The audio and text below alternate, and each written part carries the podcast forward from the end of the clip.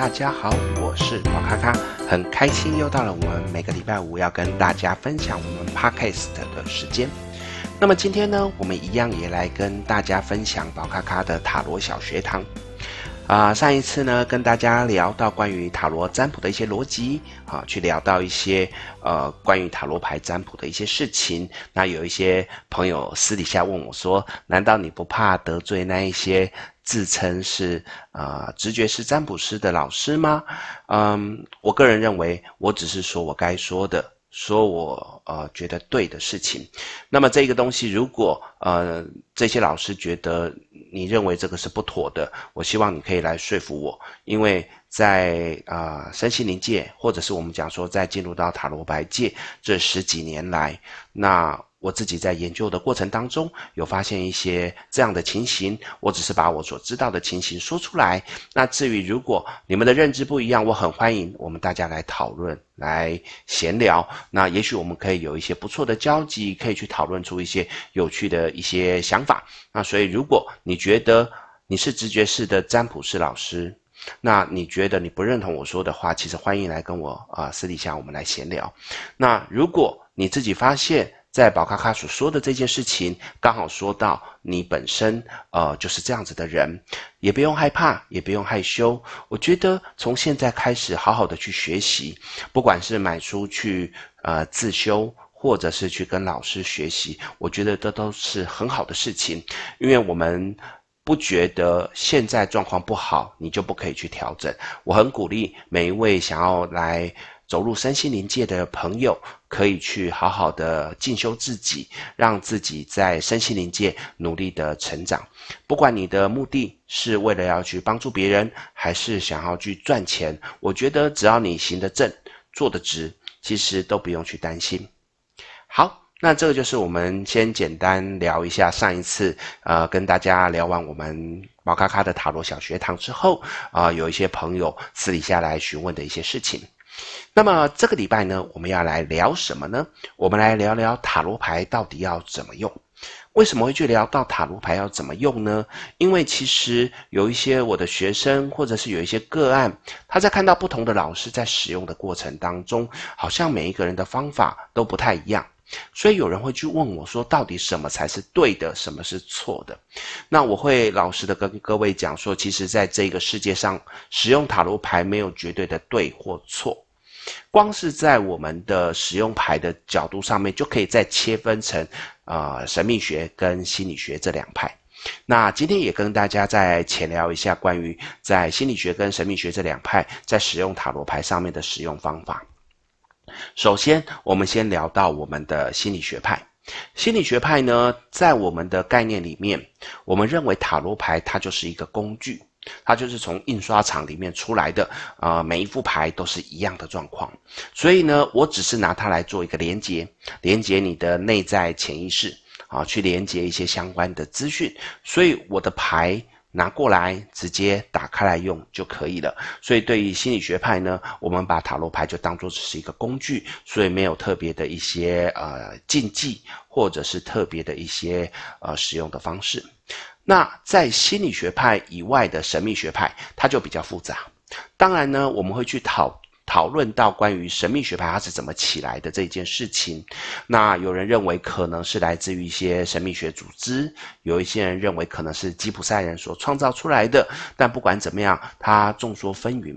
至少在我所理解的这一个神秘学派里面，第一个，呃，牌它是有牌的精灵。好，就神秘学派来说，它是有牌的精灵。那这牌的精灵呢，对神秘学的朋友来讲，他会认为我需要有去驱动它，去启动它，让它跟我开始连接，开始去运作，帮助别人的这个动作。所以大多数来讲，会有一个所谓的开牌仪式，或称之为圣别仪式。这个圣别仪式，或称之为开牌仪式，它是一个呃，对于神秘学来讲很隆重的一个仪式。它必须在这个过程当中，可能会需要所谓的火、风、水、土四个元素，或者是有人会加入空元素，就是火、风、水、土、空来进行启动仪式。启动的过程当中，它有特别的限制时间。那譬如说，它可能必须是在晚上九呃晚上十一点以前。跟凌晨一点之后这段时间的夜晚来做一个开牌仪式。那为什么会是这个时间呢？宝咖咖的卡考究是因为它会跟一个叫做魔空时间有关。所谓的魔空时间呢，其实站在神秘学的角度，它就是指这段时间牌的精灵是在休息的。既然牌的精灵在休息，那这段时间我们自然就没有办法去跟他互动，也没有办法跟他去做交流。同时间，也就是在这段时间，你是不能够去占卜的，因为既然你这么相信你的牌里面有牌的精灵，那么在这段时间牌的精灵在休息，你自然就不能够去用它。至于我所知道的魔空时间有两个时间，第一个几乎所有的老师都认同的是晚上十一点到一点的这段时间，就是东方人所说的子时。子时这段时间基本上都是所有老师认同为魔空时间的时间。再来第二个时间呢，它比较有争议性。宝咖咖所知道的是下午三点到五点这段时间，这个是我所谓的磨空时间的第二个时间。但是有一些朋友呢，他们所知道的可能是在下午一点到三点，或者是我们的五点到七点。也就是说，因为大家认识上的不同，所以可能会有一点到三点，或三点到五点，五点到七点这段时间，它可以称之为磨空时间。对于神秘学来讲，那么这两个时间它就是不能够占卜，它必须要休息。因为对于这一个我们的塔罗牌的精灵来讲，它就是在这段时间休息。我们当然也就在这段时间不能够去帮人家占卜。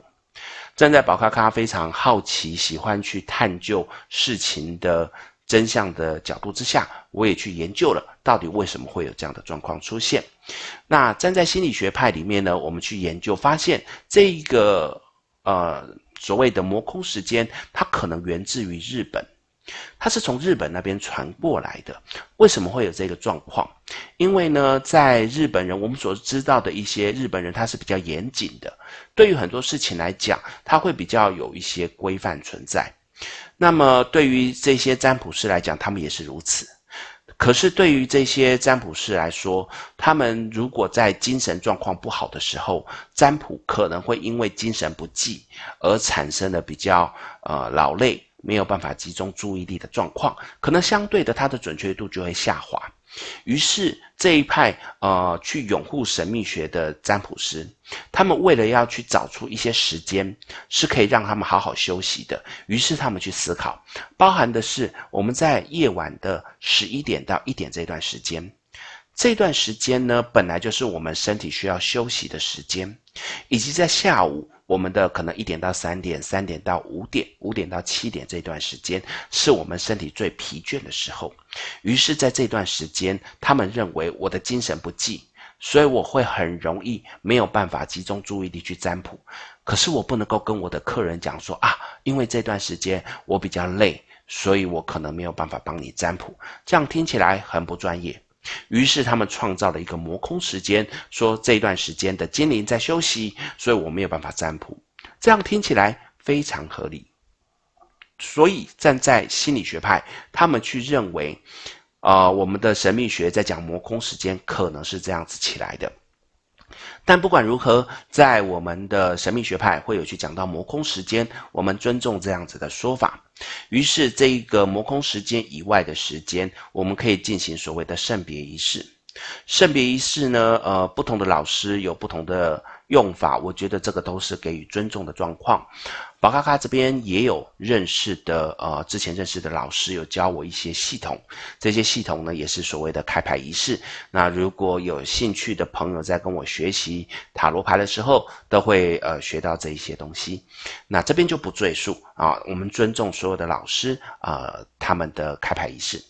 那么牌的精灵被启动的时候呢，大多的老师都会去讲一个所谓的牌的精灵的个性，啊，所谓的精灵的个性。那么在心理学派呢，有的时候也会拿来抽关于所谓的呃整个牌的能量的这种状况。这个我觉得也很 OK，就像是一个啊这个牌跟你连接可能有什么样的一个状况。那我觉得如果各位有兴趣，都可以去抽抽看。那。一般叫做可能精灵的个性，或者是牌的个性，那个我觉得无所谓。宝咖咖自己本身来讲是没有抽的，那但是我认为这个也没有不好。所以如果你的老师有跟你讲可以抽牌的精灵，抽抽看，这也是一个有趣的一个经验。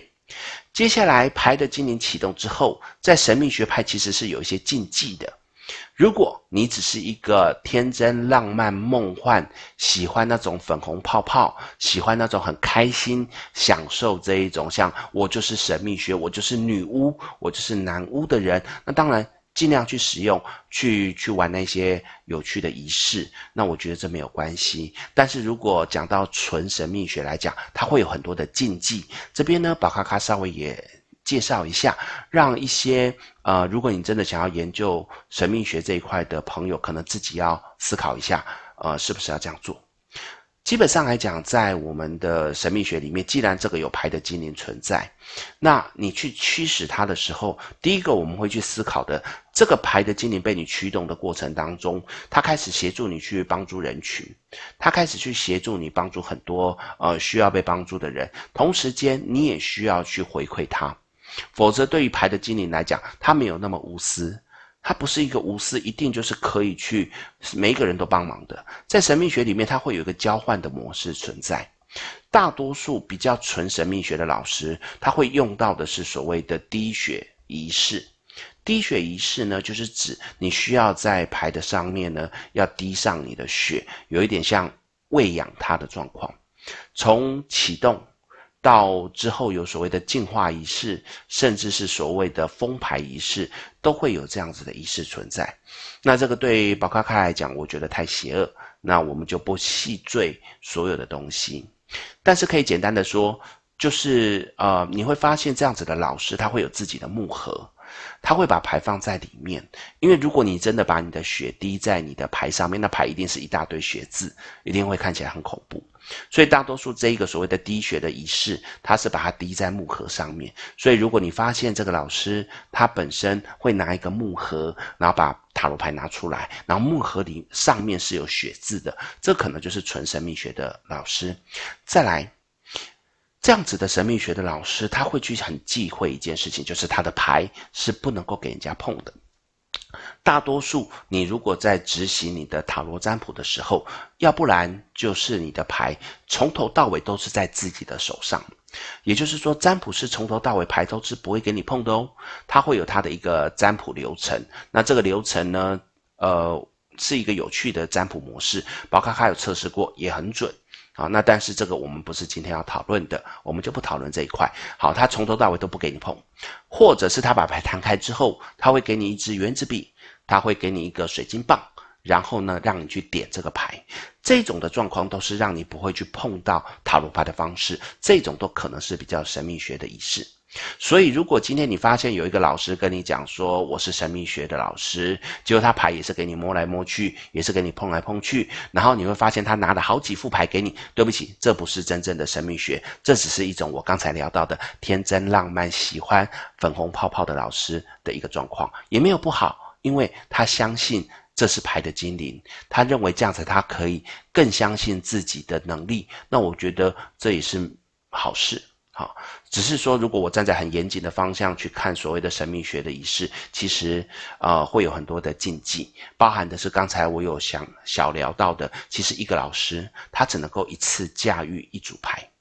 他可以有很多的塔罗牌当做收藏品，这没问题，可是他一次只能使用一副牌，因为一次我只能驾驭一副那个牌的精灵，如果同时有好几副牌的精灵的时候，可能会有一些。状况出现，好，那这个就是神秘学的一些禁忌。当然，在这个过程当中，如果他的牌跟他一起出来，牌的精灵呢，在跟人互动的过程当中，就算你没有碰到他，他还是多少会被干扰，他还是会有一点被呃能量影响的状况。所以，呃，纯神秘学的老师，他在每天要结束的时候，他都还会有一个净化仪式。那净化仪式，当然每个老师也不一样。宝咖咖教的也会不一样，所以这一块我们也只是提醒一下，会有这个状况。所以如果你的老师是纯神秘学的老师，请你记得，他一定会要跟你讲刚才宝咖咖所说的这些东西，如果没有讲的话，也许这可能就是这个老师自己觉得开心、好玩，可以让自己觉得我就是进入到神秘学领域的状况。我个人认为没有不好，只是就是如果我今天很严谨的在看，它可能就只是一个呃没有完全神秘学的一个状况。至于所谓的什么拿水晶球啊，或者是拿一些什么。熏香啊啊，白鼠尾草啊，那个参考就好，因为毕竟那个都是我们后人觉得啊，这是好棒棒的东西，所以可以拿来用的东西，可以拿来净化的东西也没有错。但是有趣的是，有一个很尴尬的状况，有一个啊，我遇到有一个学生，他的老师就每次都跟他讲说他是纯神秘学的老师，但是呢，他的一个动作就是每一次的。结束在净化仪式的时候，都一定会拿白鼠尾草去净化他的这一个牌。那其实这是一个有有冲突的东西，为什么呢？因为我们知道的是，如果今天站在神秘学里面，我们这个牌里面是有牌的精灵，好，精灵它是存在的。可是白鼠尾草它是一个强大的净化能力，你用你的白鼠尾草去净化你的牌的时候，它可能会出现同时把牌的精灵净化掉。那净化掉里面就没有牌的精灵啦、你都已经把它请走了，把它清理掉了，怎么还会有精灵呢？可是这个老师却讲说，哦，这个精灵它不会被驱散，这个精灵它是好的精灵。可是实际上，白鼠尾草是所有净化空间最好的一个强大的能力，所以在这个过程当中，它其实是把整个空间的灵的能量全部都清理干净。所以理论上来讲，这个牌的精灵是会被驱散掉的。所以这个东西，我后来也只是笑一笑的跟这个朋友讲完之后，那让我的学生自己去判断有什么样的状况。好，那我们的这个呃神秘学派，他在讲到我们的呃中间这一段的时候，有去聊到，就是一次只能使用一副牌。那如果这副牌呃破损了或者是遗失了怎么办？他就需要有封牌仪式。因为你没有办法把这个牌封牌的话，你就没有办法再继续重新用下一副牌。至于封牌仪式，也是一个非常，呃，我个人认为非常令人感到。害怕的一个流程，因为就我所理解的，如果封牌仪式没有封牌好，可能会为这个占卜师带来后续很多的问题。那这个问题呢，我觉得各位不要轻易的去尝试。所以我一般都比较鼓励我的学生是走神秘呃，走心走心理学派的这一块，我觉得这样会比较好。那么在我们的这个神秘学派，它可能还有很多的禁忌，包含的是厕所。他们觉得是很脏的地方，他们不认为这个地方是可以占卜的。那么，呃，床上他们也认为这是休息的地方。如果你在这个地方占卜，他对于这个牌灵是不尊重的，所以他的这个限制比较多。还有包含我聊到的魔空时间，他们也不能占。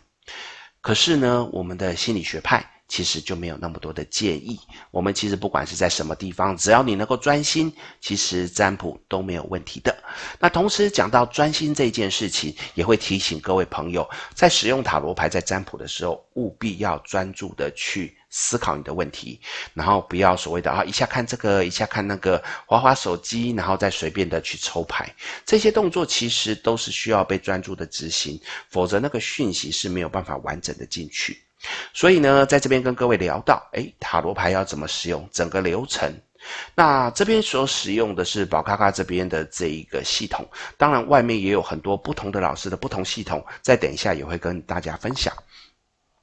第一个，在客人来到你的面前的时候，当然我们在询问的过程当中，我们会先把我们手中的牌像洗麻将一样的去大洗牌，但是这个大洗牌，如果你是左右两只手。一支顺时针，一支逆时针的洗，就是标准麻将的洗法。其实它很容易会造成我们的塔罗牌互相的卡到，会磨损率加高。哦，这不是不行，只是磨损率加高，它会造成这个牌比较容易损毁。所以宝咖咖呢，最喜欢跟我的学生讲说，其实你要洗这种大洗牌，就是两只手都是顺时针，或两只手都是逆时针，在这样洗的过程当中，它可以降低。牌跟牌之间所出现的一个磨损的状况，这个称之为大洗牌。那么在大洗牌完毕的过程当中，我们可以同时去询问个案，那个问题是什么？说到这个问问题呢，其实啊、这几年来会去参加 Facebook 上面有很多啊、呃，类似一些塔罗牌的这个社团，那里面都会看到有一些呃新手，或者是有一些朋友，他们有一些个人的问题想要问，他的问问题技巧方式都不是很纯熟，当然这不能怪人家，因为人家并没有学过，所以他问出来的问题其实是有问题的。譬如说我想要问感情状况。他就问了一个这样的题目，结果呢，下面好多好多热情的老师噼里啪啦开始解。为什么噼里啪啦开始解？宝咖咖会把它提出来呢？因为这是全部是错的。在一个塔罗占卜里面，你的一个牌阵，它当然里面可能会去牵扯到很多的人事时地物。那么，如果你在一开始设定的时候没有设定好，你是用一个广泛的范围去跟人家谈，像刚才我们聊到的，我想要问感情。我没有去问到，我到底是要问我跟某人的感情，还是我现在单身，我想要去问未来的桃花。我喜欢一个人，我想知道他对我的感觉如何，或者是我努力的去追求他未来的发展状况如何，甚至是我该用什么方法可以去追到他。这每一题都是一个问题，它绝对不是一个我要问感情就可以解决的一个讯息。可是我看到这么多老师一直噼里啪啦的这样子去回复，我也觉得这些老师真的是好厉害，就是每一个都是通灵者。人家讲完之后呢，呃，就可以天南地北的去聊。可是有趣的是，每一个老师讲的几乎都不一样。那在这个状况之下，我也只能够为这一些呃有寻求问题的朋友，那暗自祈祷，希望他不会被。耽误了他的这一个感情状况，所以呢，其实，在问问题的这一些方面有很多的技巧。那这些技巧当然在呃未来的日子里面有机会聊，我会再聊，因为这个可以聊很长的时间，还可以聊一个我们的塔罗小学堂的一个呃节目和一个讯息。所以在这边只是先跟各位提一下，那通常洗完之后，我们会把牌叠好，叠好之后呢，有的老师会再用那种小洗牌，就是手中拿着这一摞牌，另外一只手从下面抽牌上来放到上面，抽牌上来放到上面，这称之为小洗牌。小洗牌呢，洗完之后，一般都会请个案把非惯用手放上去。那非惯用手放上去的这个动作，有的老师不会介意。那有的老师会介意，我觉得这看个人，这倒没有对错之分。对宝咖咖来讲，我会比较在乎一定要用非惯用手。那为什么呢？其实惯用手通常是我们被训练的手，我们会训练它来写字，训练它来呃拿筷子，所以它已经是受过训练的手，通常它也比较有能力传达的。这个动作包含写字，这就是传达的意思。所以呢，当我今天在问问题的时候，我们人本来就会有自己的欲念。譬如说，我想知道，呃，未来三个月我的工作状况如何？我想每个人都会很希望自己的工作是好的。于是，当你用你的惯用手，就是右手的时候。它很容易把你内在的那一个欲望，就是我希望可以好的这一个东西，放到我们的牌里面。于是我们的牌摊出来的东西，就会变成比较倾向于你内在所传递出来的讯息。那这样子其实就不是很准。所以大多数用非惯用手，它是没有受过训练的手的时候，它在这个啊、呃、讯息传递的时候，它是会比较以原始的样貌，就是你的讯息原本的讯息去传递。那么相对的抽出来的牌就会比较中立，就比较不会好像有偏颇的状况。那至于有一些朋友会问我说：“老师，我是左右开弓，我左右两只手都可以写字，那我应该用哪一只手？”通常我遇到这样的状况，我会说用左手。原因是因为左边的手它离心脏比较近，那以我们的角度来讲，它离心脏比较近，在传递讯息上面是比较直接的，就不用经过太多其他的连接，啊，会比较近。如果没有办法，通常都是用左手，所以这个就是我们在问问题的这个所谓的把非惯用手放上去的一个技巧。至于放上去之后呢，绝大多数都是会把你的问题仔细详细的把它想清楚。有的老师会希望念三次，我觉得也很好，因为念三次等于就是可以把这个问题更明确的讲述出来。那有的老师认为一次也就可以，就是专注的念就可以的。甚至有的老师会要求你把它说出来，因为说出来的状况，你脑子里面比较不会胡思乱想，你就会很专注的说以及想你要问的问题。那有的老师会希望你在问塔罗牌的时候，要讲说：“哦，我是民国几年几月几日生，好，甚至几点，然后住哪里，我叫什么名字，然后跟塔罗牌问什么东西。”我觉得这也没错，好，因为这其实这是一个呃各个老师自己的一些呃觉得比较准确的方法，这个都没有关系。于是完毕之后，大多数。大多数都会有切牌的动作。切牌的动作呢，目前我所知道的可能分成两个系统。第一个系统是只切一摞，只切一摞的牌，当那一摞牌最下面的那一张牌，它会被称之为心态牌，也就是所谓的呃个案问这个问题，他的内心到底在想什么东西，它算是一个秘密的心态牌，可以去看。另外一种是。你可能切两摞，呃，切三摞，切四摞，切好几摞，随便你，然后再随便的叠起来，这也没有错。但是在这里面就比较没有所谓的心态牌，通常就是把牌切成好几摞之后，那就把它放回去，这样就可以了。至于在牌面切完牌之后，通常老师就是直接摊牌，摊牌呢，只是为了要让我们的个案可以方便去抽取自己要抽的牌。好，所以这个应该基本上没有太多问题。然后大多也是用非惯用手抽牌，因为也是比较直觉式的。那么在我们翻牌的时候，又有出现两个系统。第一个系统是目前呃应该比较多人使用的，就是左右翻。占卜师左右翻的状况之下，你的牌本来是正位的，就是正位；你是逆位的，就是逆位，这个都没有什么太大问题。但是有的占卜师他会认为，呃，我这个牌呢应该要上下翻，这样子才会变成他的牌会从个案的眼中。所看到的正位翻成是我这边看的正位，因为在这里面有一派的老师是认为这个塔罗牌是我的工具，所以他应该是以我为主产出这个讯息给我看，所以基本上来讲就是以占卜师所看到的方向为主要方向，所以如果占卜师看到的是正位，就是正位这样的情形。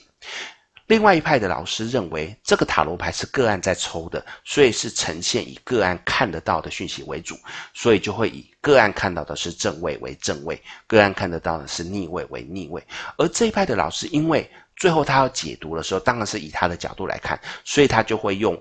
呃上下翻转的方式来看，这样子的状况就会变成原本个案可能看到的逆位牌，因为我在翻牌的时候，我把它。一百八十度这样子上下转过来，就变成我这边看到的是一样的状况。好，那这个也没有错。如果你自己本身当初已经是用哪一个系统，就用那个系统，我觉得是没有关系的。所以在解读的过程当中，那就是看各个老师的功力。那这个我倒觉得就没有什么问题。所以整个占卜的流程大概是这样子，各位可以参考看看。至于在参占卜上面，其实也有分好几种的东西，包含的是现场占卜。啊，现场占卜应该是最多人最熟悉的，就是啊，你来到现场，不管你是在工作室或者是在外面的咖啡厅，那你就是跟老师面对面的占卜。基本上来讲，在现场占卜，我们都尽量不要侧坐。譬如说，我跟个案是九十度的位置，大多都是我们是对坐的状况。原因是因为在这个过程当中。客人可以完整的看到你摊的牌，他的手在摸牌的过程当中是比较等距离的。如果我的个案是在我的右手边，也就是我们是九十度的状况，我摊的牌有可能。有离他最远的牌跟离他最近的牌的那个状况出现，他很容易只抽到比较近的牌，那可能准确度会略微下降。这个也一样是没有绝对，只是我会建议这样子会比较好。所以在占卜的过程当中，建议都是尽量对坐会比较安全。至于因为包含我们疫情的关系，或者是因为呃我们有很多远距离的状况，所以后来有发展很多线上占卜的这一些技巧。包含的是视讯问问题，或者是声音的问问题，啊、呃，这种的方式呢，其实都是由占卜师跟个案讨论完问题之后，然后请个案想清楚题目，口头上讲说“我同意”，讲了“我同意”之后呢，占卜师就可以帮他把这个牌从头到尾占卜出来，它是一个所谓的连结。同意的状况。这个牌呢，宝咖咖目前是这样子来用，那我觉得准确度也蛮高的，就是每一题都会请个案想清楚之后，请他口头上说我同意，那接下来我就可以帮他把它切牌，然后摊牌、抽牌，然后解读。那这个我觉得还不错，各位如果有兴趣可以试试看。再来，有人会用所谓的数数字的方式。什么意思呢？譬如说，我把牌摊开之后，那就请个案说，我要从左边数起来第几张牌，或从右边数起来第几张牌。这个也是早期比较常用的一个啊、呃、远距占卜的方式，也没有问题。唯一比较辛苦的就是算牌的时间可能会比较长，但是它准确度我觉得也蛮高的。所以各位如果呃有想要试试看，也可以试试看这一种。再来数字占卜。在不同的老师呢，有研发出一些不同的数字占卜。譬如说，宝咖咖就会用的是你直接给我三个数字，这三个数字从零零零到九九九，任意的给我一个所谓，譬如说一二三，这也算一个数字，四七九也算一个数字，这样子的一个三位数的数字。同时间跟我讲，你现在手表或手机上面你是几点几分？借由这样的状况呢，我可以去换算出你抽到什么样的牌。这样子的方式也可以去算出一些准确的塔罗牌的状况。那我过去的经验其实也蛮准的。那只是如果要抽比较多牌的时候，就要算比较久的时间，这也是相对的比较辛苦的状况。以及最后一个，因为目前网络发达，所以有很多的老师，包含宝咖咖，都有做一些线上抽牌网址，那就是在线上专注的想好问题，抽好牌之后截图给。老师，这样就可以了。这是目前比较在网络上常看到的一些啊、包含现场占卜或者是线上占卜的一些东西。那也跟各位分享。那这就是宝咖咖今天要跟大家聊到的塔罗小学堂，包含聊到的是一些心理学跟神秘学的使用模式，还有一些禁忌的东西，然后嗯，占卜的方式这些东西，希望各位朋友可以喜欢。那如果你有任何的问题，或者是任何对于这个塔罗小学堂小小呃塔罗小学堂的这些建议，都欢迎呢来写信跟我说。那我很希望可以跟大家有更多的互动，那也希望更多有趣的一些议题可以来跟大家分享。那么今天我们就到这边，谢谢大家，我们下礼拜见，拜拜。